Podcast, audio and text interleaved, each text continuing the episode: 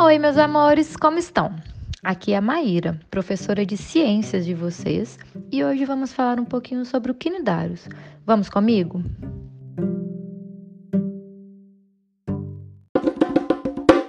Conhecidos como quinidária, onde cnidos significa que queima, pela presença de células chamadas quinidócitos, responsáveis por atuarem na captura de alimentos e na defesa, ou também conhecidos como selenterados, onde coilos é cavidade e entero é intestino, por serem os primeiros animais a possuir cavidade digestiva no corpo, propiciando a esses animais digerir alimentos maiores.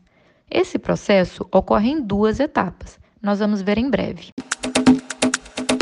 A maioria dos quinidários vive no mar.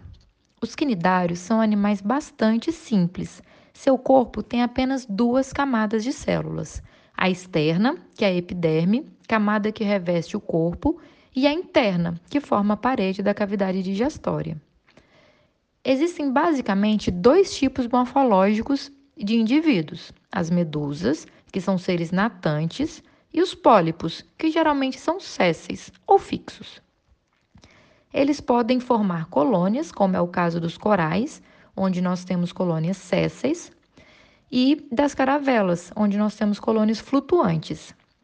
Quando observados em seu ambiente, alguns parecem flores por causa de suas formas e cores. Os pólipos e as medusas, formas aparentemente muito diferentes entre si, possuem muitas características em comum e que definem o filo. Vamos ver? Nos quinidários, existe um tipo especial de células denominadas quinidócitos, que apesar de ocorrer ao longo de toda a superfície do animal, aparecem em maior quantidade nos tentáculos. Ao ser tocado, o quinidócito lança o nematocisto, que é uma estrutura penetrante que possui um longo filamento através do qual o líquido urticante contido em seu interior é eliminado, paralisando imediatamente os pequenos animais capturados por seus tentáculos. Esse líquido pode inclusive provocar sérias queimaduras na gente, nos homens. Em geral, o pólipo tem a boca voltada para cima e a medusa tem a boca voltada para baixo. Nos dois casos, a boca é rodeada de tentáculos, portadores de quinidócitos, essa célula que eu acabei de falar para vocês e são responsáveis pela captura do alimento. Tanto o pólipo quanto a medusa apresentam uma boca que se abre na cavidade gastrovascular, mas não possuem ânus. O alimento ingerido pela boca cai na cavidade gastrovascular, onde é parcialmente digerido por enzimas digestivas. Após a fase extracelular da digestão, o alimento é absorvido pelas células que revestem a cavidade digestória, completando a digestão, que ocorre, portanto, em parte extracelular e em parte intracelular.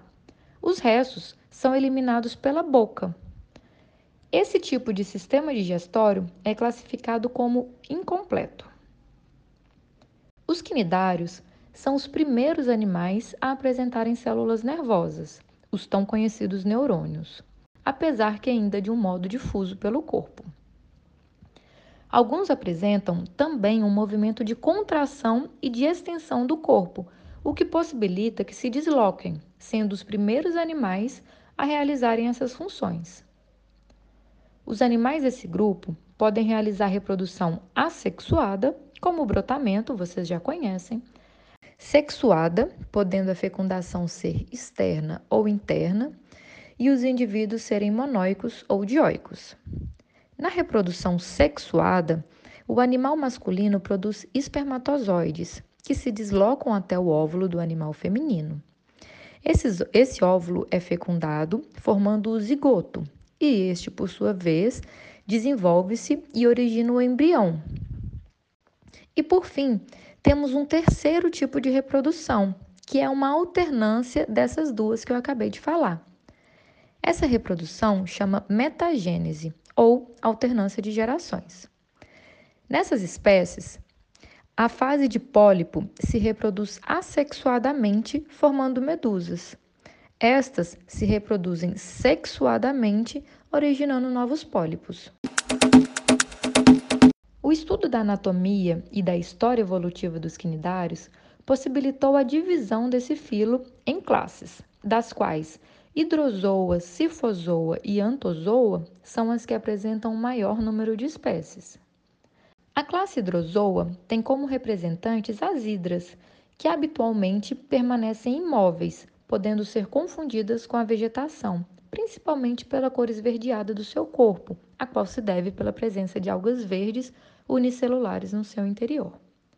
A água-viva e as caravelas são seres natantes bem conhecidos, pertencentes à classe Cifozoa, sendo as caravelas, na realidade, não um único ser, mas uma colônia formada por vários pólipos transparentes. E por fim, temos a classe Antozoa, que é a que possui o maior número de espécies. Neste grupo, só existem pólipos marinhos, sendo os principais representantes do grupo a anêmona do mar e os corais.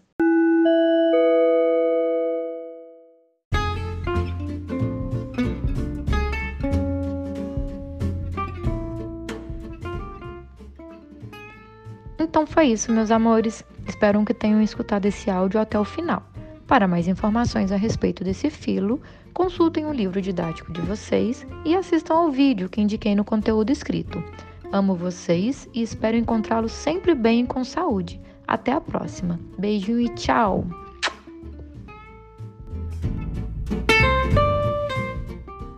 Oh, thank you.